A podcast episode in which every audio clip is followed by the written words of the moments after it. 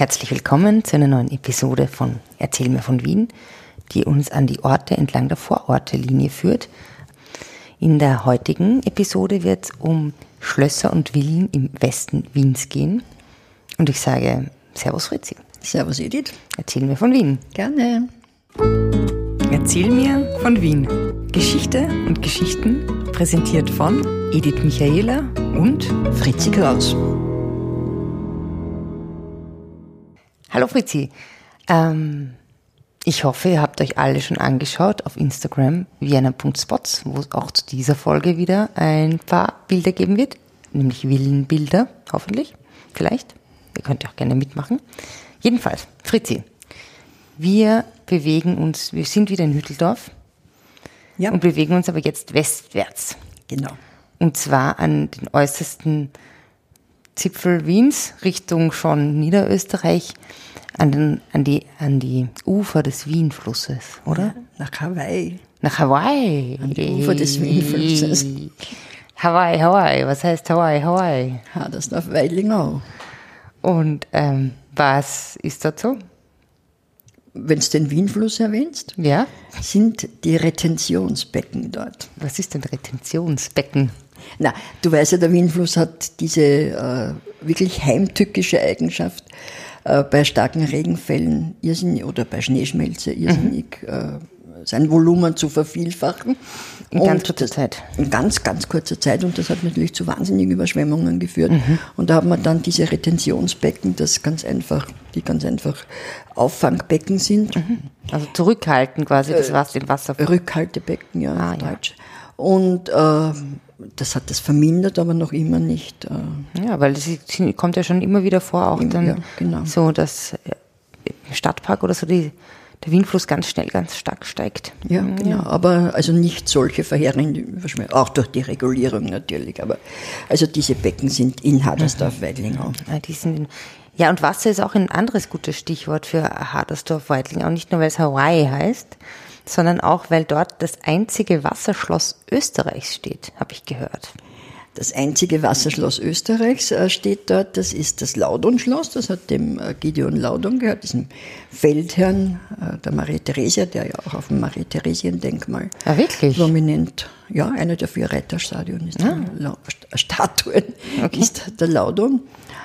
Und der hat dieses Schloss gebaut, einziges Wasserschloss in Wien.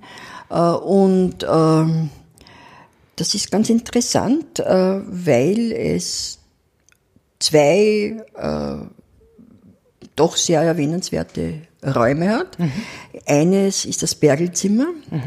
Johann Bergel war ein, Freskenmaler, der im Schönbrunn ja auch sehr viel Landschaftsmaler, aber Ein Landschaftsmaler. Naturmaler, Naturmaler. Wann man hat der ungefähr gelebt?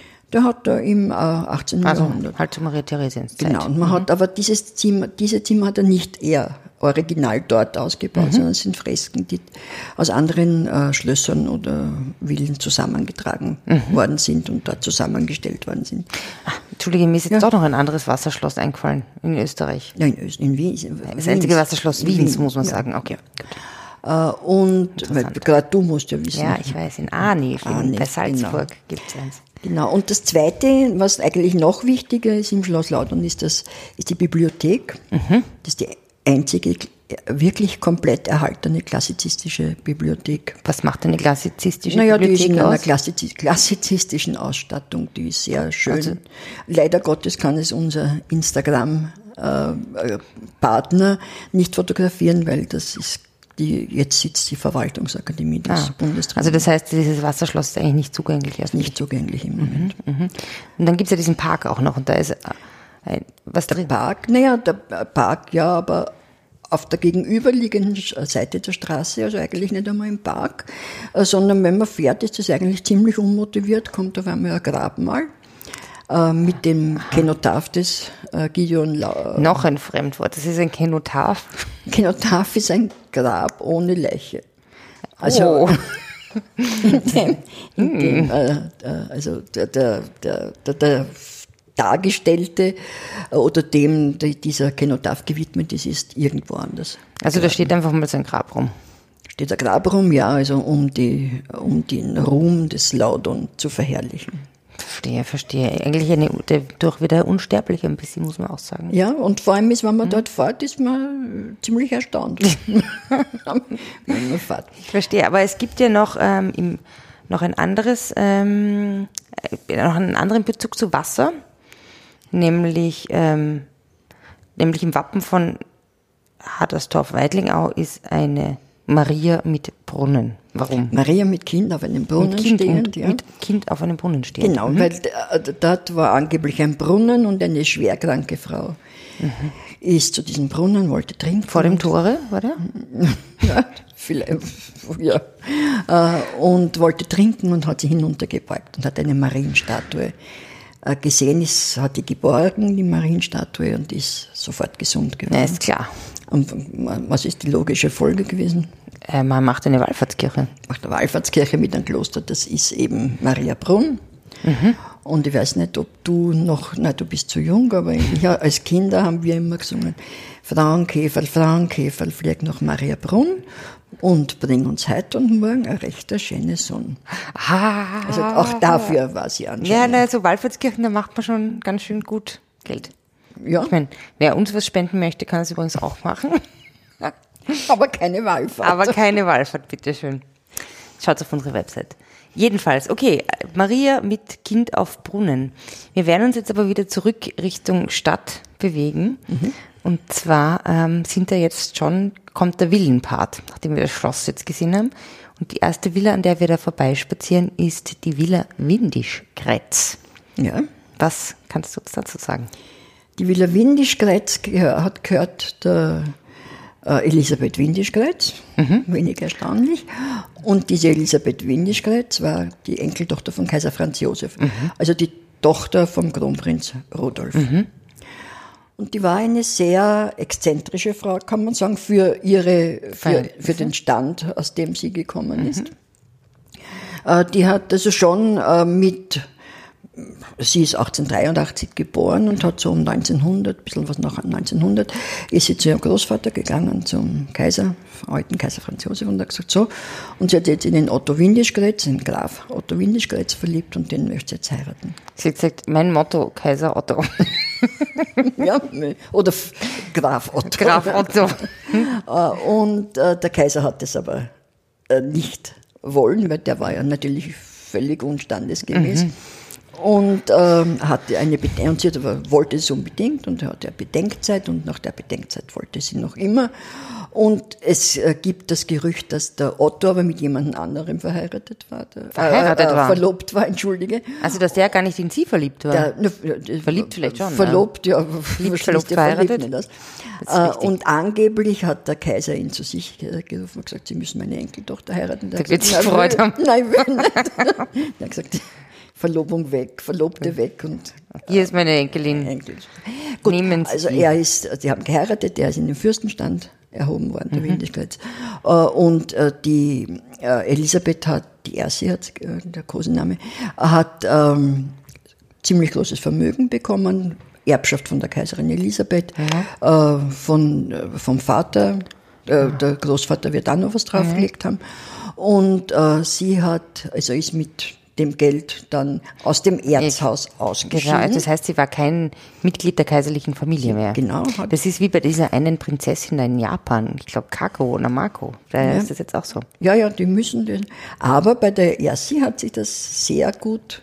Hat sich gelohnt? Äh, hat sich sehr gelohnt, weil 1918 äh, wie der Adel abgeschafft wurde, die Habsburger Gesetze gekommen sind, mhm. wobei das Privatvermögen der Habsburger ja nie angegriffen worden ist, äh, hat sie ihr Geld behalten. Behalten können. Aber, also ganz unbe. Aber das war ein, ist ja interessant, auch weil die war ja auch die rote Erzherzogin, oder? War die rote, die hat immer schon äh, gehabt so Neigungen, so soziale Neigungen, hat dann mit dem Otto, äh, mit ihrem Mann äh, in einen furchtbaren, furchtbaren Streitereien gelebt. Haben Mit diesem Windischkretz. War keine glückliche Ehe. Haben überhaupt nicht. Haben vier Kinder gehabt, jeder hat irgendwelche Liebschaften gehabt. Äh, sie sind dann geschieden worden, 24, 1924 oder 1925. Er, ihm sind die Kinder zugesprochen ja, worden. Das ist schlecht. Kinder wollten nicht. Na, oder gut, je nachdem. Er wollte äh, die Kinder mit Gewalt holen. Das ist da schlecht. hat sie in Schönau, da hat sie einen Besitz gehabt, äh, haben die Arbeiter äh, die, dem Otto Windischkreuz den Zutritt verwehrt war. Einer der größten Skandale dieser Ja, Zeit. aber- ah. Äh, und die Kinder sind dann letztendlich bei ihr geblieben. Okay. Und sie hat dann, äh, Rote Erzherzogin heißt sie deswegen, weil sie hat dann äh, kennengelernt den äh, Betzneck, den Leopold Betzneck. Das war ein. Das war sozialistischer Funktionär, ist mit dem immer auf Veranstaltungen, sie hat sogar ein Parteibuch gehabt. Ah, wirklich? Und äh, er ist dann äh, 34 eingesperrt worden. Ähm, sie haben äh, dann äh, diese Villa eben gekauft, die Villa Windischgrätz auf der Linzer Straße. Achso, das war nicht die ursprüngliche Villa aus der ersten Ehe? Nein, nein. Ah, okay. Nein. Äh, Die hat sie gekauft, dann, aus der mussten sie dann während der Besatzungszeit raus, sind dann aber wieder hin. Erst der Betzneck ist gestorben vor ihr. Und sie hat dann, sie war ziemlich krank, hat dann äh, ihre, ihren Grund, den Grund, der zu der Villa gehört hat, der Gemeinde vermacht, der Stadt Wien vermacht. Da hat es dann Genossenschaftswohnungen gebaut worden. Und was war, da gab es ja dann auch ein Gerücht, oder? Ja, aber hat es hat das Gerücht gegeben, dass sie einen Schmuck im Garten während der äh, Besatzungszeit vergraben hat und man, da haben dann die Leute gegraben und gegraben gehabt. Entweder es hat einer mitgenommen oder hat sie gefunden oder es hat niemand. Und sie wollte sich begraben lassen in einem, an einer, in einem nicht bezeichneten Grab und so ist es auch am Hütteldorfer Friedhof, dass man nicht erkennt, wo ihr Grab okay. ist. Mhm, verstehe. Hm. Naja, aber wenn wir jetzt weitergehen, kommen wir noch zu einer anderen Villa. Okay. Zur Fuchsvilla, oder? Was ist mit der? Ja. Die Äh, kennt man ja vielleicht, die ist ja schön bunt. Die ist schön bunt, ja. Die ist eigentlich eine Otto Wagner Villa. Die ist vom Otto Wagner erbaut worden, so in den 1880er Jahren, noch dem Historismus verhaftet. Äh, Und äh, ja, er hat, man kann sie anschauen, möchte jetzt keine Erklärungen abgeben, wie die ausschaut. Äh, Naja, ich meine, interessant wäre das schon mit, diesen, mit dieser Statue davor. Also, Säulen, die Statue war noch nicht so, da bei. Otto Wagner. Mit Säulen und äh, vorragendem Dach, also das könnte, das muss man sich anschauen. Äh, und er hat das, äh, Otto Wagner hat das aber dann relativ bald, oder nach, naja, na, nach, also na, na, nach, nach der Jahrhundertwende, einem gewissen Ben Dieber verkauft. Und Mhm. dieser Ben Dieber war der Besitzer vom Ronacher. Mhm. Äh, und hat offensichtlich mit dem Ronacher genug Geld verdient, dass er sich das kaufen konnte. Der Otto Wagner hat daneben sich eine kleinere Villa, die Villa der 2. Trend geht zur Zweitvilla, sag ich ja. Ja, Heute. Genau, ist damals auch. Und die ist aber reiner Jugendstil. Ach, schön. Und die hat er äh, gebaut für seine Frau. Die äh, ist aber vor, vor ihm gestorben und dann ist er überhaupt weg von dort. Und diese, der Ben Dieber ist dann arrestiert worden. Sie will, da ist irgendeine Stelle von der Hitlerjugend reingekommen. Und nach dem Zweiten Weltkrieg ist sie dann, ich weiß nicht, ob es devastiert war, aber halt doch äh, kaputt. in keinem guten Zustand. Und man hat ihn Anfang der 70er Jahre sogar überlegt, ob man es nicht, äh, Abreißt? Abreißt. Naja, klar, oder? ja, Historismus, Hat. His- Ju- Jugendstil war nicht hoch im Kurs. Und da hat der Maler, ein fantastischer Realist, der Ernst Fuchs gekauft und hat es nach seinem Geschmack äh, ausgestattet, Glasfenster cool. und so weiter und hat vorn, vorn auf die Brüstung, also am Stiegenaufgang, diese busige, erotische Statue mit dem großen Busen, mit dem großen Hinterteil, äh, die weiße Göttin Esther heißt Die weiße er Göttin genannt, Esther. äh, hingebaut, die also wirklich ein Blickfang natürlich ist. Das wird den Penzingern entweder gefallen haben oder auch nicht, aber Ja, was soll man machen? Also ich meine, es ist natürlich schon Kitsch, Kitsch kennen, aber es ist sehr, ähm, ja, auf einem hohen Niveau und mir persönlich gefällt es eigentlich sehr gut. Ist ein Museum, Mhm. Veranstaltungen kann man, ist noch immer im Besitz der Füchse Füchse. und äh, ja, kann man mieten und ist sicherlich eine Mhm. Ja, sehr, sehr schöne Location für irgendwelche Feste, für Feste, Feste. aller Art. Ja. Und Mhm. Ja. ich würde sagen, entschuldige, ich würde sagen, dass wenn es nicht so doch einigermaßen abgelegen wäre, dass es sicher so äh, wie das Hundertwasserhaus von Touristen Ah ja? gestürmt würde. Okay, also das ist ein wirklicher Geheimtipp. Ja, das ist ein Geheimtipp. Geheimtipp des Tages. Ähm, Fritzi, es gibt aber noch eine weitere Villa da in der Gegend. Die Villa von einem Schauspieler, Die Ruinenvilla? die Ruin, ja, die sogenannte Ruinenvilla von Willy Forst. Steht die im Forst? Ja, ja, stehen im Forst sehr. Diese Wortspiele. Ja, unglaublich. unglaublich. äh, die geben, ja, da geben wir also dann von der äh, Fuchswille bergauf mhm. oder in der Nähe der Fuchswiller bergauf, durch den Dänepark. Mhm. Wer war der Däne? Und der Däne war ein... Däne? Däne, nein, ein Däne, EH, mhm. äh, ein Konditor. Aha. Der hat seine Konditorei oder sein Eisgeschäft äh, am Michaelerplatz gehabt mhm. und hat offensichtlich damit genug verdient, um sich diesen riesen Grund, mhm. Wald eigentlich, äh, kaufen zu können. Mhm. Äh, Park eben. Und äh, er hat aber keine Nachkommen gehabt mhm. oder keine, die sich interessiert haben dafür. Und ja, also ich meine, ich würde mich jetzt, wenn ich so einen Park, ähnliches Ding, äh, also mich würde es interessieren. Naja, das schon, aber... aber mich würde auch ein gut funktionierendes Zuckerbäcker-Ding am Michaelerplatz Man soll Zuckerbäcker werden. Zuckerbäcker ja. Also er hat auf jeden okay. Fall dieses Zuckerbäckergeschäft seinem ältesten Gesellen, dem Christoph Demel, verkauft. Und der ist aber dann am Kohlmarkt gezogen, ein Stück weiter übersiedelt. Wo die, heute noch Eis verkauft wird und Konditoreiware. Ja, naja, gut, es war ja, war ja Eistreteur, Treteur für Eis. Ah, das war ein, war eigenes, das, war ein eigenes Business? War, ja. War, also ich meine, eigentlich ja, ich sehe heute auch immer noch so, es gibt immer noch Gelaterien. Also von, vom Dänen. Ach so, der Däne so, hat als Eisdirekteur Ach so. Aha. Und dieser Park ist dann äh, in den Besitz von Willy Forst gekommen. Mhm. Willy Forst, ist das ein Begriff? Das ist ein Schauspieler gewesen, der so in so Schwarz-Weiß-Filmen mitgespielt hat. Ja, und vor allem war er Regisseur. Als Schauspieler ah, ja. hat er so. Er hat schon sehr viel mitgespielt, also zum Beispiel hat er den Bellamy gespielt. Ja. Äh, und so, aber er hat. Ähm, das kann man dann vielleicht in den breiten sehr Lichtspielen anschauen. Könnte man, ja, aber na, eher im Bellaria-Kino. ja.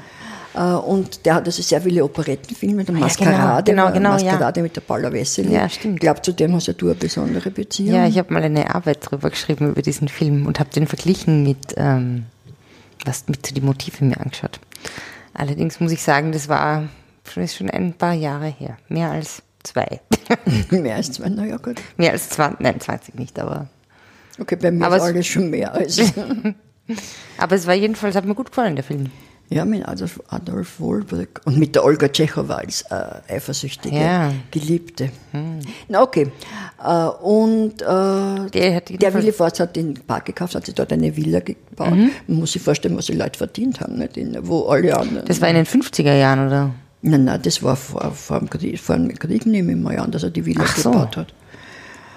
Aber äh, ich könnte jetzt nicht, echt nicht sagen, mhm, wann mhm. genau. Aber und diese will, und dann hat er, der Willy Forst, hat das dann äh, in den frühen 60er Jahren oder späten 50er Jahren an die Gemeinde Wien verkauft. Mhm. Und man hat dann irgendwie, das ist nicht der Gartengestaltung der Gemeinde Wien, äh, mhm. nicht dieser Magistratsabteilung, die Gärtnereien über hat, sondern der Forstwirtschaft äh, zugeordnet worden. Weil? Naja, es ist, weil es ein Forst, weil vom, vom Forst. Ich habe sich gedacht, der Forst vom Forst gehört zur Forst. Das müssen wir zum Forst, Forstamt geben. Okay, und die haben offensichtlich nicht gewusst, was mit der Villa anfangen sollen. Die haben, man hat, glaube ich, schon verschiedene Konzepte probiert, hat aber alles nicht funktioniert. Und die verfällt also wirklich wahnsinnig Ach so. stark. Und ist wirklich, schaut, ist eine Ruine, schaut noch immer als Ruine nett aus. Äh, man hat es dann abgesperrt, weil natürlich Obdachlose und äh, Sprayer und alles Mögliche dort mhm. sich äh, getummelt haben. Mhm. Und jetzt heißt es eben Ruinenvilla und. Äh, ist ganz ein interessantes Objekt, das eigentlich nicht sehr viele Leute, würde ich sagen, kennen.